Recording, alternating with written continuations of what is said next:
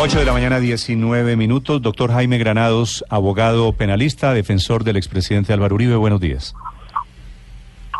Buenos días, Néstor. Un saludo muy especial a ti y a toda la mesa de trabajo. Doctor Granados, ¿qué significa para usted como defensor de Álvaro Uribe que la Corte vaya a declarar delitos de lesa humanidad estos tres casos, la masacre del Aro, de la Granja y el asesinato de Jesús María Valle?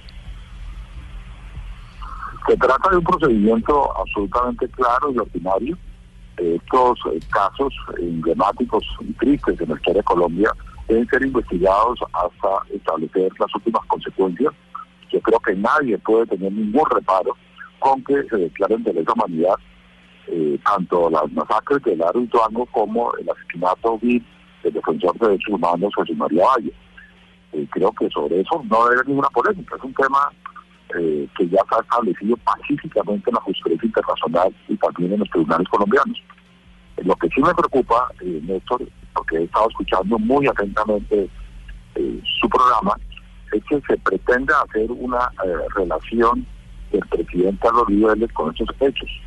Y aquí hay una verdadera descontextualización de la realidad.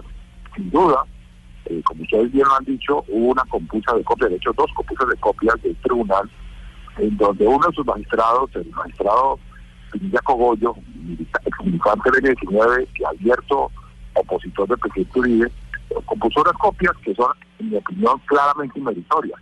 Quiero decirle a ustedes y a la opinión pública que no existe un solo testimonio de una persona que haya sido testigo de hechos que involucre en todos los expedientes, soy su abogado defensor, al expresidente de los el caso de Juan Guillermo Monsalve, que ha, sido publicitado, este señor, como lo dijo a ustedes hace unos días, cuando yo lo contrainterrogué, reconoció que no le costaba nada contra la expresidenta Rodríguez.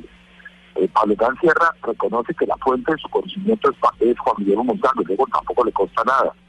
Y no existe ningún testigo que diga nada que le conste directamente el presidente Rodríguez.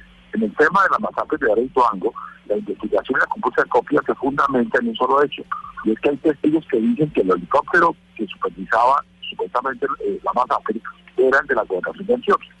Sin embargo, en el proceso de la comisión de acusaciones, que, donde existe un radicado sobre estos hechos, hay múltiples testimonios y evidencia que indican que ninguno de los helicópteros, porque eran varios, la gobernación de Antioquia, estuvo en ese lugar el día, los tres días que duró la masacre.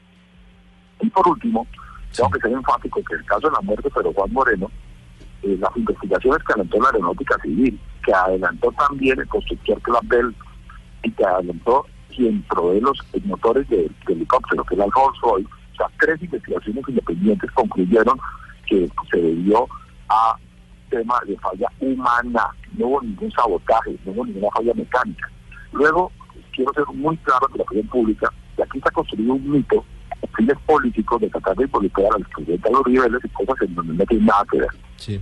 Doctor Granados, en algunos casos, por ejemplo en el de las masacres del Aro y la Granja, la denuncia es por presunta omisión de la gobernación de Antioquia. Claro, está el episodio del helicóptero de la gobernación que sobrevuela la zona supuestamente, pero es muy difícil vincular eso directamente con una orden directa del gobernador que en esa época era Álvaro Uribe.